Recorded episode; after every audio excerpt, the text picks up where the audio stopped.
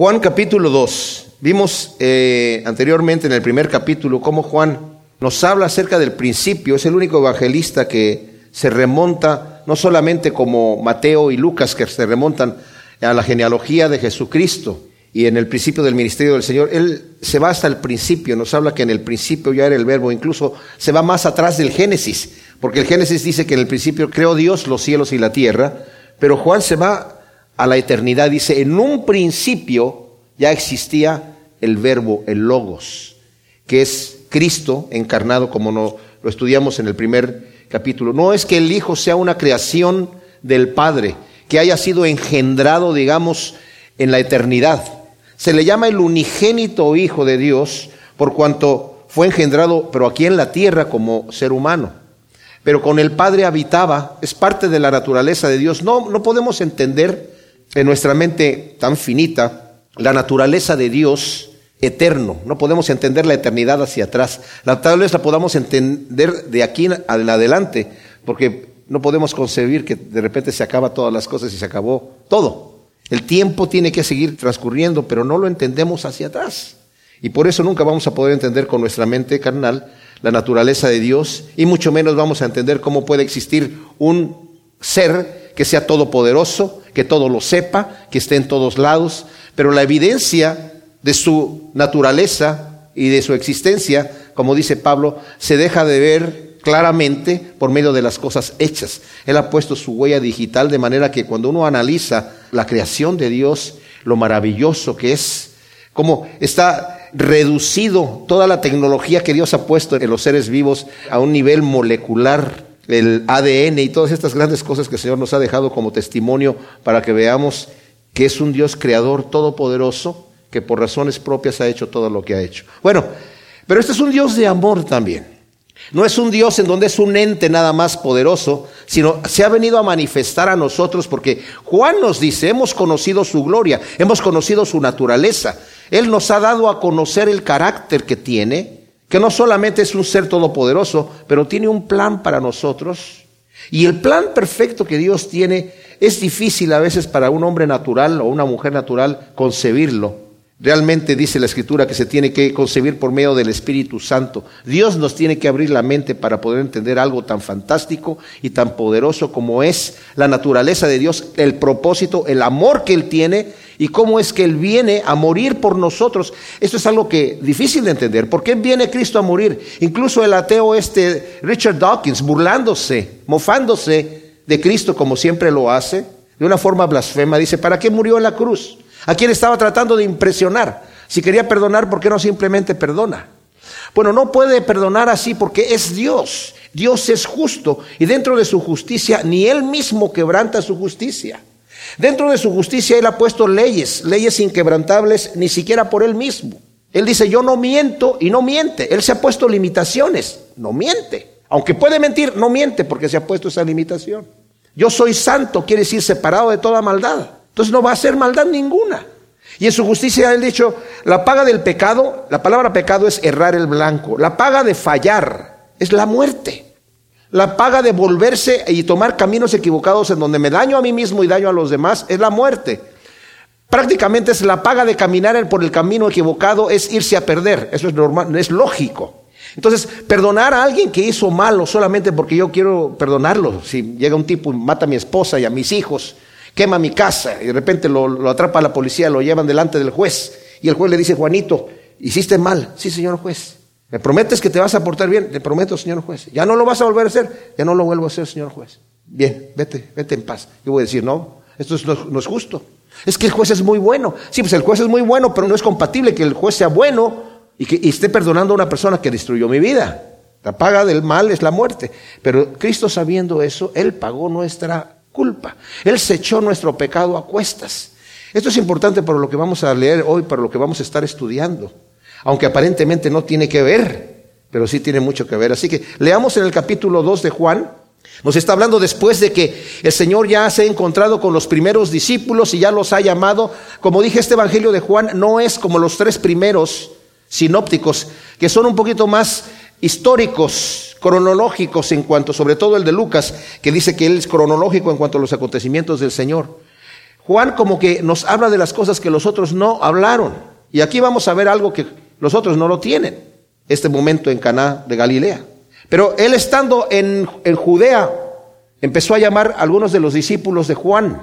Y Juan les estaba diciendo que se fueran con el Señor. Y al final regresan Galilea. Entonces, después de que ya llamó a sus discípulos, entramos al capítulo 2 que dice que al tercer día hubo una boda en Caná de Galilea y estaba allí la madre de Jesús.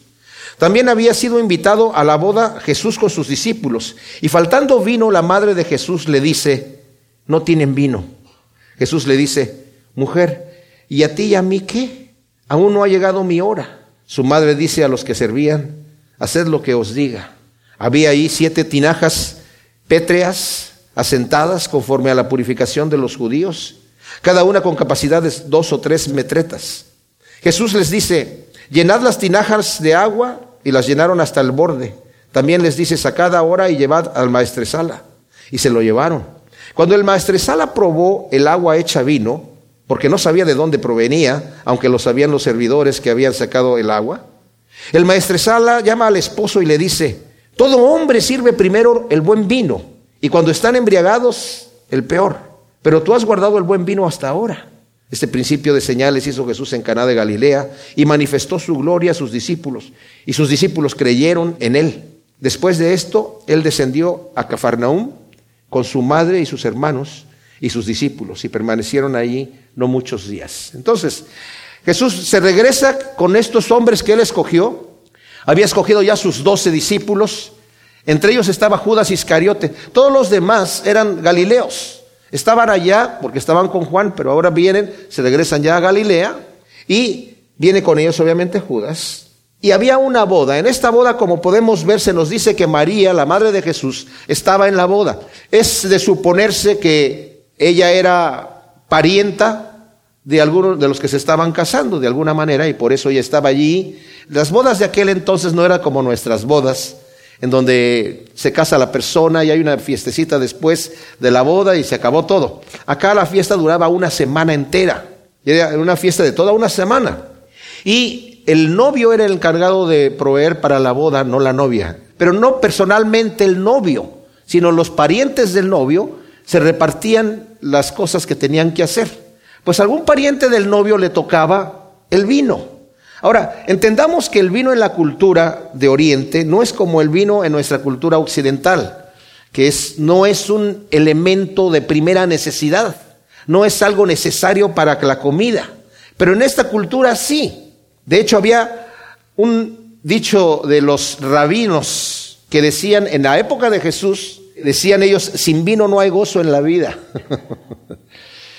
Claro, la Biblia habla en contra de embriagarse con vino y muchos tienen problema con este, con este pasaje diciendo, bueno, es que el vino que Jesús hizo no era un vino que embriagaba, hizo mosto, hizo jugo de uva.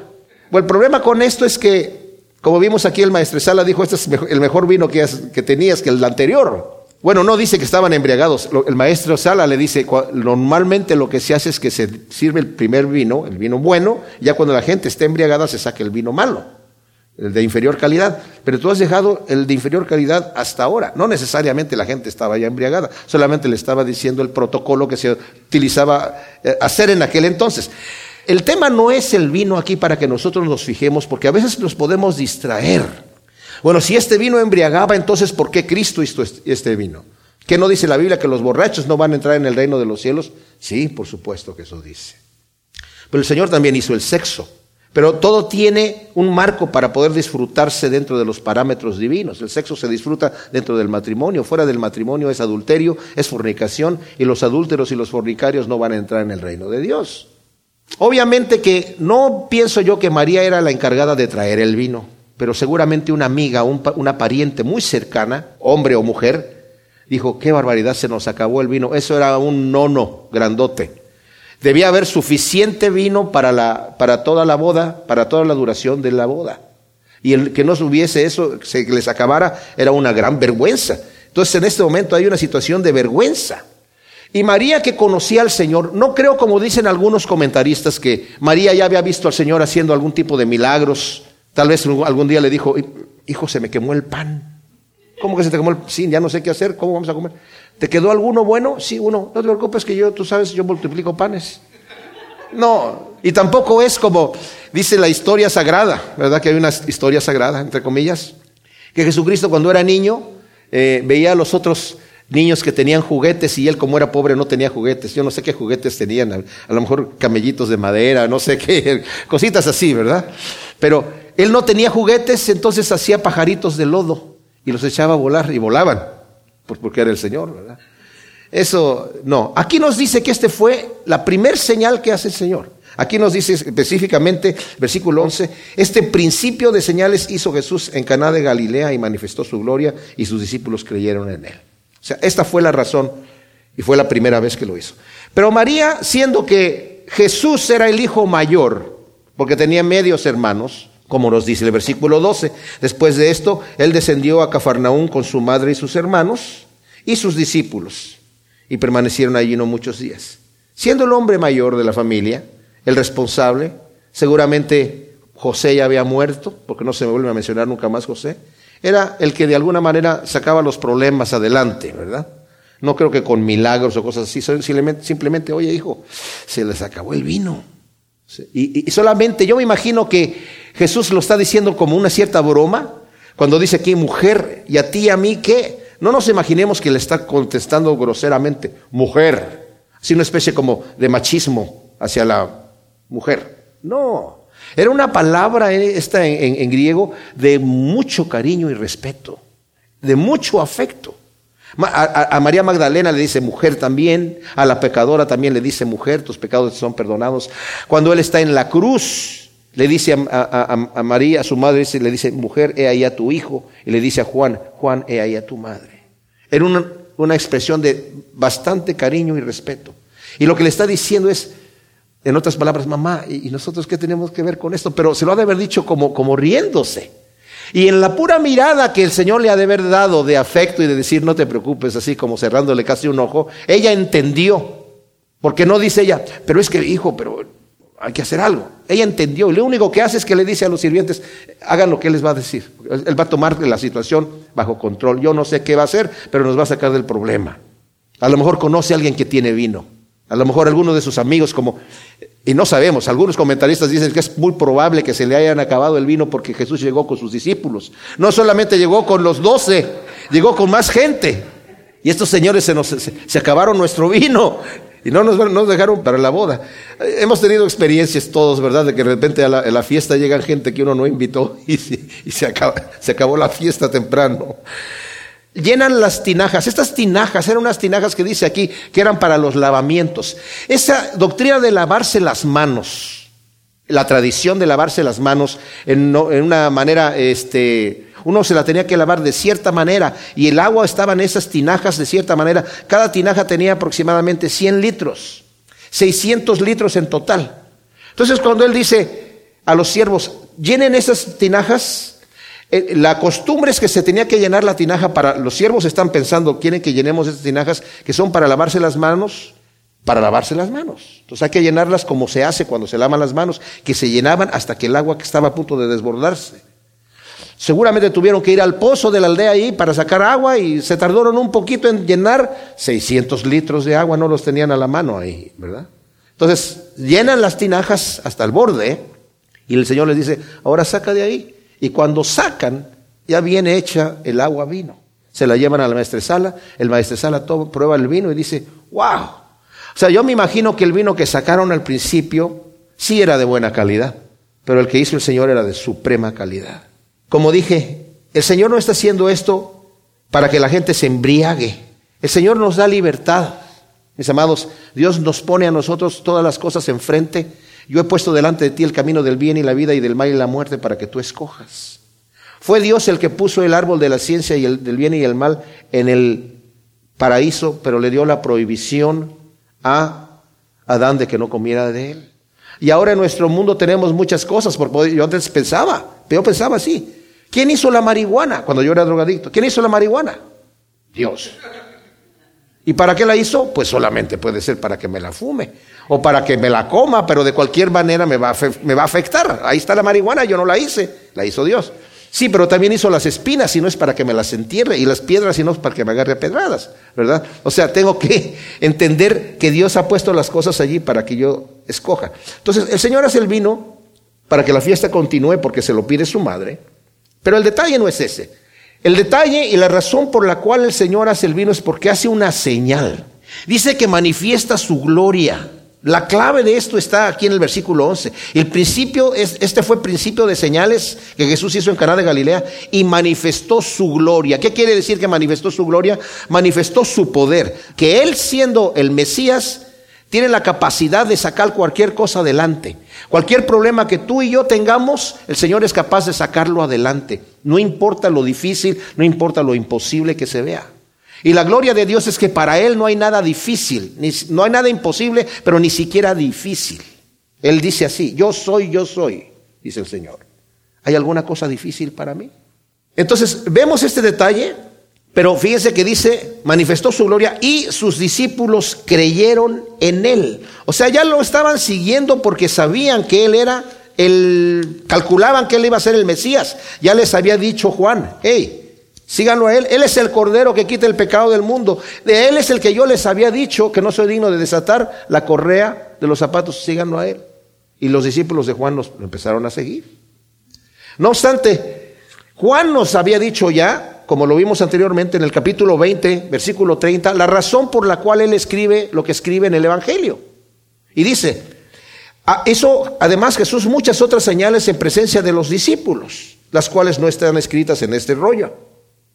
Pero estas han sido escritas para que creáis que Jesús es el ungido, el Hijo de Dios, y para que creyendo tengáis vida en su nombre. Con este milagro que hace el Señor en Caná de Galilea, los discípulos vieron su gloria y creyeron en él. O sea, esta es la razón por la cual empieza el Señor a hacer estos milagros, para que sus discípulos se afirmen y empiecen a darse cuenta, este verdaderamente es el Hijo de Dios, el Mesías. Y van a empezar a gustar el tener vida eterna en Él. Algo que es importante y algo que me llama mucho la atención y nos debe de llamar la atención es la respuesta que el Señor le dice a María. Primero le dice, bueno, ¿y a, nosotros qué? O sea, ¿a nosotros qué, qué tenemos que ver con el tema de que se les haya acabado el vino? O sea, le tocaba a otra persona. A nosotros no nos tocaba, mamá, el vino esta vez, En otras palabras. Pero tranquilamente. Pero luego le dice, no ha llegado todavía mi hora. ¿Cuál hora? ¿A qué se está refiriendo? ¿A qué hora se está refiriendo? ¿Qué otros pasajes tenemos nosotros que nos diga aquí la escritura, por lo menos aquí en Juan, que no ha llegado su hora? Pues si le damos un poquito de vuelta aquí a las páginas, nos vamos a, dar cuenta que en el capítulo 7, versículo 6, el Señor también dice ahí, mi tiempo no ha llegado, pero vuestro tiempo siempre está presto. Dice ahí, si leemos un poquito lo que está pasando aquí, vamos a leer desde el primer versículo, dice, después de estas cosas Jesús recorría Galilea porque no quería andar en Judea, pues los judíos lo buscaban para matarlo. Y estaba cerca la fiesta de los judíos y de los tabernáculos. Entonces le dijeron sus hermanos, imagínense, sus hermanos le están diciendo a él, sal de aquí y vete a Judea para que también tus discípulos vean las obras que haces.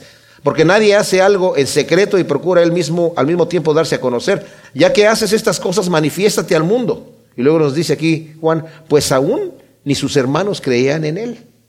Y Jesús le responde a sus propios hermanos, mi tiempo aún no ha llegado, pero vuestro tiempo siempre está presto. O sea, el momento mío de morir todavía no llega, pero el de ustedes siempre está presto. Aquí en el 8.20, estas palabras habló en la tesorería mientras enseñaba en el templo y nadie lo prendió porque aún no había llegado su hora. Cuando él está hablando que él es la luz del mundo, la gente se enoja porque está respondiendo, está hablando acerca de su padre y más adelante también le van a decir, no te queremos apedrear por una buena obra, sino porque tú te haces igual a Dios. Pero después él habla de que sí ha llegado su hora. Y en el 12, 27 nos dice, Ahora está turbada mi alma y qué diré, Padre, sálvame de esta hora, mas por esto mismo llegué a esta hora. O sea, para ir a la cruz. En el 13.1 dice, antes de la fiesta de la Pascua, sabiendo Jesús que había llegado su hora para que pasara de este mundo al Padre, habiendo amado a los suyos que estaban en el mundo, los amó hasta el extremo. Y al final, cuando ya está camino a Getsemaní, después de haber hablado con sus discípulos y empieza su oración al Padre, dice, estas cosas habló Jesús levantando sus ojos al cielo y dijo, Padre, ha llegado la hora, glorifica a tu Hijo para que el, el Hijo te glorifique a ti. Hablando acerca de ir a la cruz. El Señor sabía que había venido para morir en la cruz. Ahora, como dije, hablando del vino, los rabinos decían que sin el vino no hay gozo en la vida. Pero a través del sacrificio de Cristo Jesús nosotros tenemos gozo. ¿Por qué? Porque hemos pasado de muerte a vida. El Señor dijo, pedid y recibiréis para que vuestro gozo sea cumplido. Yo he venido para que vuestro gozo sea cumplido. O sea, el Señor realmente quiere darnos gozo. Y en cierta manera es un significado especial. El vino que hizo el Señor, que la gente pensaba eso es para el gozo del hombre, eso no es el gozo que el Señor nos está trayendo. El gozo que nos está trayendo el Señor es a través de su sangre que nos ha lavado y nos hace paz con Dios y nos hace herederos del reino de Dios, coherederos con Cristo Jesús. No le damos el peso realmente. Aquellos de nosotros que somos cristianos y que conocemos las cosas que Dios ha hecho por nosotros, aún así, aunque lo sepamos y lo leemos, no le damos el peso de la salvación tan grande que nos ha traído Dios, hasta que lleguemos a la eternidad y veamos lo que Dios tiene preparado para aquellos que van a entrar en su gloria y lo que tiene preparados para aquellos que no van a entrar en su gloria. Vamos a decir, Dios mío, gracias, tremendo, gracias por esa salvación. Vamos a querer regresar a esta vida para trabajar más para el reino de Dios. Porque cuando estamos aquí estamos torpes y ciegos y no vemos las grandezas de las cosas que Dios ha hecho para nosotros. Pero Él quiere que nuestro gozo sea cumplido. Y así como le dice el maestresala al novio, oye, ¿dejaste lo mejor para el final? ¿Saben qué, mis amados? Nuestro Señor ha dejado lo mejor para el final, para cada uno de nosotros. El último capítulo todavía no se escribe, pero si nosotros nos acercamos a Él, nos pegamos a Él, dejamos que Él sea nuestro maestro, que Él sea nuestro salvador, le entregamos nuestra vida para que Él nos dirija, nos sometemos a sus preceptos en la fuerza de su Espíritu Santo. Y digo en la fuerza de su Espíritu Santo porque para el hombre y mujer natural es imposible agradar a Dios, es imposible entender a Dios, es imposible entender las cosas que Él nos dice, ni siquiera las podemos disfrutar porque no las entendemos yo al principio decía, ¿cómo poner la otra mejilla? ¿Por qué quieres que ponga la otra mejilla, Señor? ¿Qué quieres que me vea como un cobarde, que la gente se burle de mí? ¿Cómo que es más bienaventurado, más dichoso dar que de recibir? ¿Tú crees, Señor, que a mí me va a dar más gozo regalar mil dólares que recibir mil dólares? No entiendo lo que estás enseñando. Hasta que lo uno lo experimenta, lo vive, estando ya lleno del Espíritu Santo, y dice uno, pero ¿cómo era tan torpe que no me daba cuenta de las verdades que dice el Señor? Y ciertamente deja lo mejor para el final. Juan capítulo 2, versículo 13. Acabamos de ver que el Señor hace este milagro en Caná de Galilea y les voy a decir una cosa. Ahora el Señor va a viajar de Galilea, donde está, otra vez a Judea, porque va a haber una fiesta, la fiesta de la Pascua, en donde todo varón judío tenía que presentarse allí a celebrar la Pascua. Todo varón judío tenía que presentarse, viviera donde viviera en el mundo, tenía que viajar a estar allí y celebrar la Pascua en Jerusalén. Entonces va a estar allí, pero va a regresar más adelante a Caná de Galilea y este milagro que hizo el Señor de convertir el agua en vino le va a dar tanta popularidad que la gente ya va a empezar a pedirle por sanidades y milagros conociendo que este es un profeta, este es alguien especial. Algunos lo reciben como el Mesías, otros simplemente como un profeta, pero va a empezar a ganar popularidad. Entonces nos dice aquí, en el versículo 13, que estaba cerca la Pascua de los judíos y Jesús subió a Jerusalén y halló en el templo a los que vendían bueyes, ovejas, palomas y a los cambistas sentados y haciendo un azote de cuerdas echó fuera del templo a todos con las ovejas y los bueyes y desparramó las monedas de los cambistas y volcó las mesas. Y dijo a los que vendían las palomas, quitad esto de aquí y no hagáis la casa de mi padre casa de mercado. Y recordaron sus discípulos que está escrito, el celo de tu casa me consumirá. Interviniendo entonces los judíos le dijeron, ¿qué señal nos muestras ya que haces esto? Respondió Jesús y les dijo, destruid este templo y en tres días lo levantaré. Dijeron entonces los judíos, durante 46 años fue edificado este templo y tú lo levantarás en tres días. Pero él hablaba del templo de su cuerpo. Cuando fue pues resucitado de entre los muertos, sus discípulos recordaron que había dicho esto y creyeron a la escritura y a la palabra dicha por Jesús. Ahora, nos dice que estaba cerca la Pascua, el Señor sube a Jerusalén y llega al templo. Y cuando dice que llega al templo, aquí se está refiriendo particularmente al atrio del templo, no al templo mismo, porque hay otra palabra para templo. Aquí leemos dos veces templo nosotros, pero son dos palabras diferentes. Uno habla de todo el conjunto del edificio. Si alguno de ustedes ha tenido la oportunidad de ver en internet o personalmente en Israel, en el Hotel King David, tienen una maqueta de cómo estaba, se supone que estaba Jerusalén en la época de Jesús. Y unos arquitectos y unos escultores la hicieron, hicieron piedrecitas pequeñas, eh, todo a escala, ¿verdad? Es impresionante. Uno ve ahí cómo eran las casitas, las calles, y estaban, se ven las casitas de la gente de baja clase y las mansiones de la gente de alta clase, porque no había media clase. Y se ve el templo, que es un edificio impresionante. Pero el atrio del templo, ese templo que hizo Herodes, porque hubo tres templos. El templo que hizo Salomón, y después fue destruido por los de Babilonia, por Nabucodonosor. Después Zorobabel levantó otro templo, pero era tan inferior al templo original que algunos ancianos que habían vivido y habían sido testigos de la gloria del templo primero, cuando vieron el segundo templo lloraban porque decían, pues ya no es la misma cosa. Es que el templo que hizo Salomón estaba muy glorioso, tenía mucho oro, las paredes cubiertas con oro y con, bueno, era una cosa majestuosa, majestuosa. Pero Herodes el Grande, que era un hombre que muy orgulloso, ¿verdad? De muy baja estatura, pero quería hacer obras muy grandes y también quería quedar bien con los judíos, porque quería que los judíos lo aceptaran a él, siendo idumeo, como si fuera judío, pero nunca lo logró.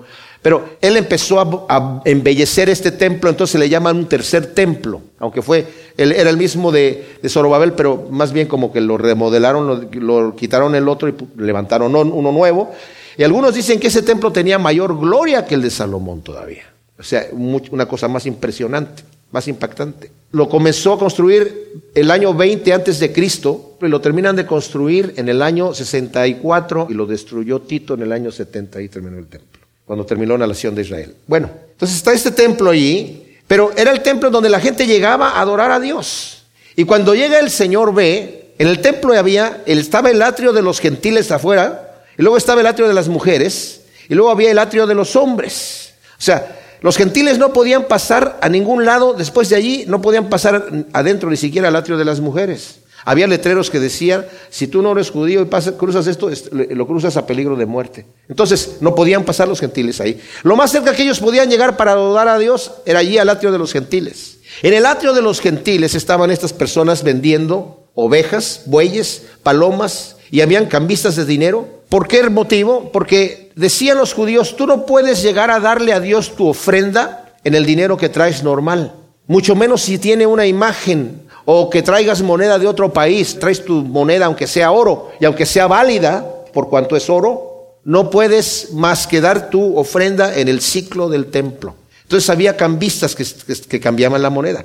Ahora, esto no está mal que hagan este negocio. Lo que está mal es que lo estén haciendo dentro del atrio de los gentiles, en donde los gentiles es el único lugar que pueden ellos llegar a adorar a Dios. Habían convertido un lugar de adoración en mercado. Porque, o sea, no es que esté mal tener una librería en la iglesia, es conveniente incluso tener una librería en la iglesia, pero no dentro del lugar en donde la gente viene a adorar a Dios. ¿Se imaginan que yo estoy preguntando a alguien, le hace falta una Biblia así como, bueno, son cinco dólares, no hay problema, baratas, te las conseguimos aquí. Pues, eh, no, no se va a hacer negocio dentro de la casa de Dios de esta manera. Esas personas debían estar teniendo su negocio fuera de la ciudad, en donde ya sabían, nosotros tenemos que cambiar nuestra moneda anticipadamente para ya llegar al templo a dar nuestro ciclo, si es que tiene que ser ese tipo de moneda. Pero además de eso, la tasa de cambio era completamente fuera de control. No hacían un cambio justo. Ni siquiera hacían un cambio en donde ellos se ganaran simplemente lo que se tenían que ganar por ser cambistas. Era una cosa exagerada. Era como lo que hacían los cobradores de impuestos. El gobierno romano les permitía cobrar cierta cantidad que ellos tenían que entregar como cobrador de impuestos de este lugar. Tienes que entregar tú tanta cantidad anual o mensual a Roma. Y ellos tenían la autoridad de parte de Roma de forzar a la gente a que les diera lo que ellos quisieran. Y eran unos verdaderos ladrones, estafadores. Por eso la gente los aborrecía. Y decirle a alguien que era un publicano, un cobrador de impuestos, era lo peor. Era la cosa más vil, porque además eran judíos que se habían vendido para estafar a su propia nación. Pues así estaban estos señores cambistas, estaban en la misma situación. Pero como eran del templo, nadie los criticaba porque pues era un negocio que lo tenían entre los sumos sacerdotes y los cambistas y eran empleados para ellos y era un negocio que ellos lo tenían ahí en el templo. Habían hecho un mercado, una casa de negocios de eso. Ahora, ¿qué pasaba con los animales? Bueno, la gente podía traer su animal. El Señor decía que no, no recibía que le dieran un animal defectuoso. El Señor no quería que, los desperdicios. Decía el Señor que cuando nosotros le demos algo a Él, tiene que ser lo mejor la crema innata de lo que nosotros tenemos, no el desperdicio. Porque Dios sabe que es así, como nosotros pensamos. Yo les he platicado la historia de granjero que tenía una vaca que estaba dando a luz y estaba sufriendo porque estaba teniendo problemas de parto y toda la noche estuvo ahí luchando con la vaca para que pudiese dar a luz. Ya llegó en la madrugada ya a su casa, ¿verdad? A bañarse, ya limpiándose y todo. Y le dice a su mujer, ¿y qué pasó? ¿Cómo está? Ay, estoy tan contento. ¿Todo bien? Sí, todo bien. No, pero tuvo gemelas la vaca. Estoy contentísimo porque tuvo dos becerritas. Es más, dice, estoy tan contento que una de las becerritas va a ser para el Señor. Que le dice la mujer, ¿y cuál de las becerritas es la del Señor? Cualquiera. Son gemelas, son idénticas. Ok, gloria a Dios. En eso se enferma una becerra y al otro día llega el granjero ya triste a su casa y dice, ¿qué crees mujer? Que la becerrita del Señor se acaba de morir. o sea, al Señor le damos lo que ya nos sirvió. Entonces dice, el Señor exigía que se le diese un animal sin defecto y hasta tenía que ser de, la edad específica. Si era un cordero, tiene que ser de un año, sin defecto, que no se roto ningún hueso, ninguna cosa. Pero era también esto un tipo, porque el Señor también nos entregó a nosotros, al cordero que quita el pecado del mundo, sin defecto, perfecto. E incluso dice la Escritura que sus huesos no fueron quebrados. Cuando ordenaron quebrarle las piernas a los crucificados para que se murieran rápido, llegaron al Señor y dice, él ya había muerto, entonces ya no le tuvieron que quebrar las piernas, para que se cumpliera la escritura que ninguno de sus huesos debía ser quebrado, por cuanto era el Cordero de Dios que quita el pecado del mundo. Bueno, estas personas llegaban y si veían que alguien entraba con su corderito, ellos tenían ahí corderos para vender. Mire, este ya viene con su corderito. El inspector llegaba y el inspector primero le cobraba un dinero por inspeccionarlo, ¿eh? no eran inspectores gratuitos. O sea, soy inspector, pero a ver, hay que caerse con tanto para primero empezar a revisar el corderito y, ah, no, este aquí tiene un pequeño defectito, mira, tiene un lunar ahí. No, este no está, no es bueno para sacrificio. ¿Y qué tal si lo compró en el mercado? Pues ni modo, ahora lo va a tener que vender por otro lado o se lo lleva a su casa, pero vive hasta el África, bueno, no hay más. Era un negocio, entonces ya sabían los judíos que si querían realmente darle al Señor algo, tenían que ir a comprar el cordero que tenían ahí dentro del atrio. El problema es que ese cordero valía diez veces más de lo que valía el cordero en el mercado.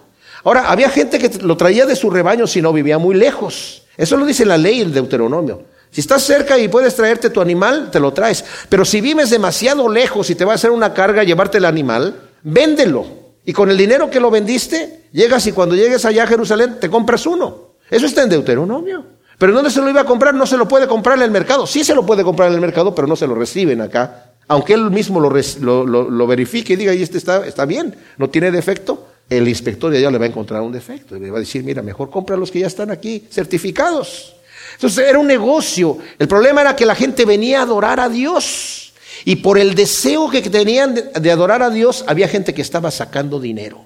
Los ricos estaban enriqueciendo de los pobres. Otro problema era que no podían llegar ahí los gentiles a adorar porque estaban en un mercado. ¿Qué manera de adorar podían tener ellos ahí en el mercado donde, y, saben que los, los, orientales, en este caso, eh, este, este pueblo judío, ustedes saben cómo son, ¿no? Cuando hacen un negocio. No es que los corderitos ya tenían un precio, ¿verdad? Corderitos 20 dólares. Si no estaba el cordero y ya, si ustedes los han escuchado hacer negocio y cuánto vale, entonces, no, pero ¿por qué tan y están gritando? A gritos se hacen los negocios y cuando no gritan, no, se siente que está haciendo uno el negocio. Ellos no lo sienten así. Cuando uno va, yo, yo tuve la experiencia de estar ahí, cuando pregunta uno, ¿y cuánto vale esto? Tanto, no sé qué, es muy barato porque está muy bueno. Ok, aquí está. Como que se molesta, no me va a regatear. aquí tiene que empezar el show, ¿verdad? Entonces imagínense ustedes en el mercado, mientras están discutiendo, oye, ¿cuánto vale el cordero? ¿Cuánto vale el, macho cabrío? ¿Cuánto vale el, toro para el sacrificio? Uf, y los gentiles dónde van a adorar. Ese es el lugar que ellos tenían para adorar. Ahora, el Señor hace un látigo.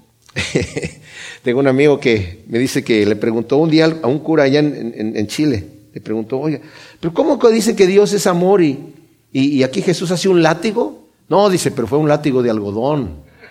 Bueno, yo no creo que hizo un látigo de algodón, pero tampoco creo que el látigo lo hizo para pegarle a la gente, sino más bien para espantar a los animales, echarlos fuera. Tampoco llegó, Señor, me permite, me permite por favor, le voy a mover su mesita de aquí para allá afuera, ¿eh? perdón, perdón, yo sé que está haciendo un negocio, pero miren, continúen haciendo el negocio, yo le voy a poner por aquí su mesita y estas vaquitas las vamos a llevar aquí afuera, ¿verdad? Ahorita vengo a recoger ahí el estiércol que se tiró. No, el Señor estaba indignado. Y tampoco podemos ver a un Jesús como lo pintan a veces en esos cuadros, ¿verdad? Sí, medio, medio, medio, medio débil, medio flaco, medio, medio con, con dos dedos arriba y dos abajo, y, y, y así casi como flotando en el, en el aire, así como Drácula. Eh, y hablándole a la gente así, no, yo lo veo como un carpintero, un hombre con las manos grandes, con las manos callosas, fuerte. No tanto yo creo, fíjense bien, por la fuerza con la que llegó y con la autoridad que llegó, aunque llegó con fuerza y autoridad, no creo que eso intimidó a la gente, porque fácilmente se lo hubieran podido echar encima. Es decir, ¿quién, es, quién se cree este tipo? Que nos va a quitar aquí nuestro negocio. Nosotros somos muchos, él es uno. Y tampoco, eh, eh, me imagino que Pedro y Juan y Santiago, aquí nosotros también estamos contigo, Señor, ¿verdad? Somos un gang aquí, una, y vamos, vamos a, revolcar todo. Él lo hizo solo. Pero saben, la autoridad que tenía era una autoridad moral. De, avergonzada la gente no le pudo decir nada. Porque le está diciendo, están haciendo de la casa de mi padre casa de mercado, sálgase de aquí, Señor. Uy, yo creo que con esa autoridad moral la gente tenía que recoger sus moneditas enojados si lo fuera la cosa y vamos a ver qué vamos a hacer, pero de repente lleguen ahí los jefes. Y fíjense que no le dicen, ¿por qué estás haciendo esto? ¿Por qué estás volcando las mesas? ¿Por qué estás, estás echando fuera los animales? ¿Quién te crees que eres que estás limpiando este lugar? No, le dicen, ¿qué señal nos muestras ya que haces esto? O sea, ya que estás haciendo esto, que es que la casa de mi padre, te metiste al templo a limpiar, obviamente tiene que ver con una situación y que eh, han hecho la casa de mi padre casa de, eh, cueva de ladrones, ¿ok?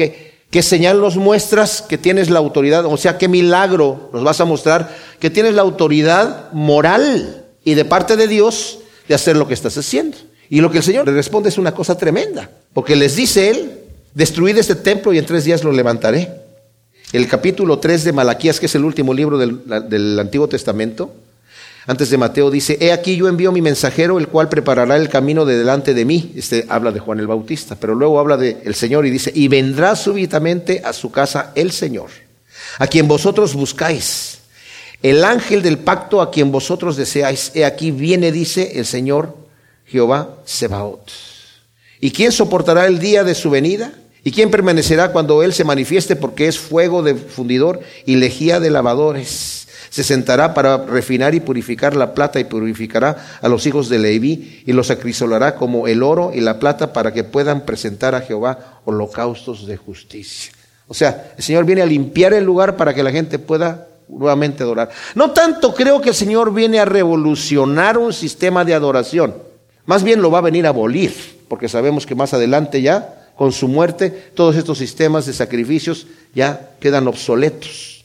Pero vemos que aquí también se levantan testigos falsos, porque el Señor dijo, destruyan este templo y yo lo voy a levantar en tres días. Cuando traen los testigos falsos delante del Señor, ya una vez que lo están juzgando en el Sanedrín, traen estos testigos falsos. Y dice, Él dijo que Él derribará el templo y lo va a levantar en tres días. Marcos dice, él dijo que él va a derribar el templo y va a construir uno no hecho de manos.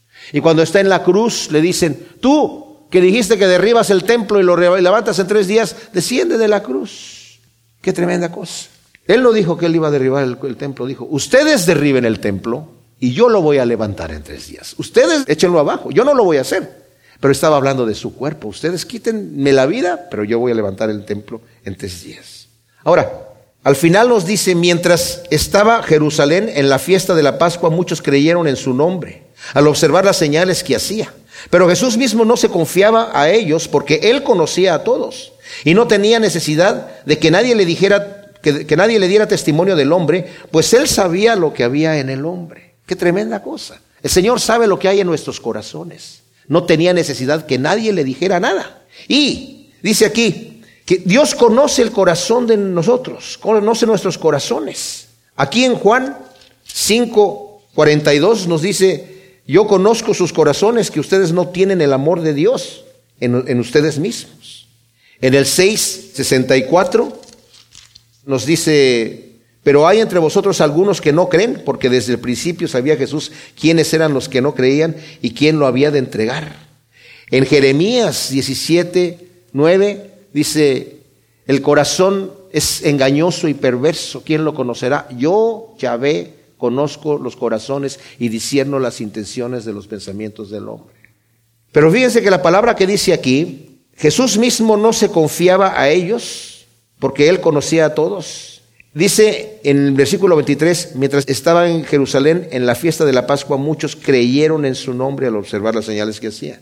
Esto es importante. La palabra creer, en donde dice muchos creyeron en sus nombres, es la misma palabra en griego donde dice él no se confiaba a ellos. O sea, los hombres creyeron en él, pero dice, pero el Señor no creía en ellos. Esto es especial porque ¿por qué no cree el Señor en nosotros? Porque somos personas fluctuantes.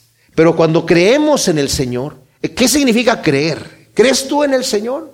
Cuando creemos en el Señor lo vamos a manifestar en amar al Señor, en realmente observar sus mandamientos. El Señor dice que aquel que me ama guarda mis mandamientos y yo le amaré y me manifestaré a él y mi Padre y yo haremos morada en él. El que cree en el Señor tiene vida eterna, dice Juan 6:47. Juan 7:38 dice que el que cree de su interior correrán ríos de agua viva. Juan 11, 25 dice, el que cree, aunque esté muerto, vivirá. Juan 12, 44 dice, el que cree en mí, cree en el que me envió. Juan 14, 12 dice, el que cree en mí, las obras que yo hago, él mismo las hará y aún las hará mayores, porque yo voy al Padre. ¿Realmente creemos en el Señor? Si creemos en el Señor, quiere decir que somos cristianos auténticos o somos cristianos por fuera. ¿Cómo somos? ¿Cómo son nuestros frutos? La gente no nos puede examinar. Bueno, sí nos puede examinar, pero no va realmente a darse cuenta de lo que nosotros somos. A menos que seamos demasiado, eh, que lo exterioricemos demasiado.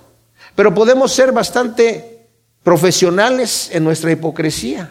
Hipócrita quiere decir actor. Y manifestarme como buena gente por fuera. Dios conoce mi corazón.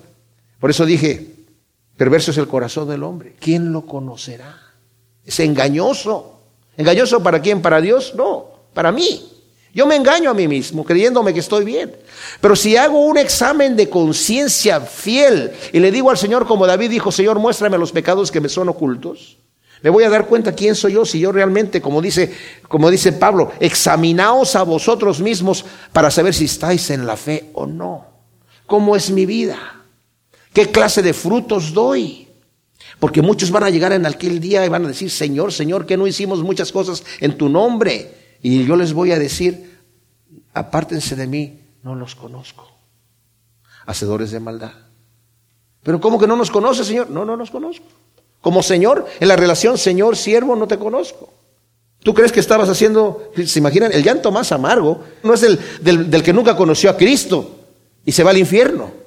El llanto más amargo es de aquel que sí conoció de Cristo y que cree que va a entrar en el cielo. Y llega el momento en donde le dicen, aparte de mí, pero ¿cómo, Señor? Pero es que, sí. ¿Y eso cómo sucede? ¿Que no puedo tener seguridad si me voy al cielo? No, claro que sí. Si yo he creído en el Señor y soy un cristiano auténtico, no un cristiano superficial, puedo tener seguridad.